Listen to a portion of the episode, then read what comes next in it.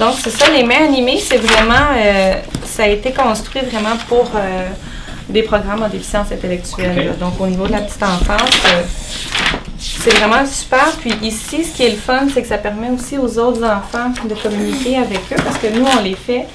Puis euh, les enfants qui sont habitués, ils vont, ils les utilisent aussi. Des fois, ils vont l'avoir, puis est-ce que tu en veux encore? Puis ils font les, les gestes ici. Puis elle aussi, ça lui permet de, de mieux se faire comprendre que le langage n'est pas arrivé encore. Puis le- l'idée, c'est que comme il y a toujours le langage parlé en même temps que ce langage Oui. des, des mains, Oui, parce que c'est toujours pour inciter le langage.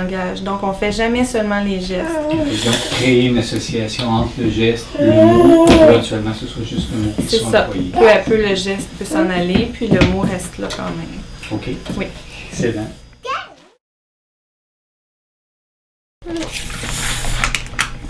On va trouver les pareils. Florence, regarde. On va trouver les pareils. OK. Ici, c'est le ballon. Bravo.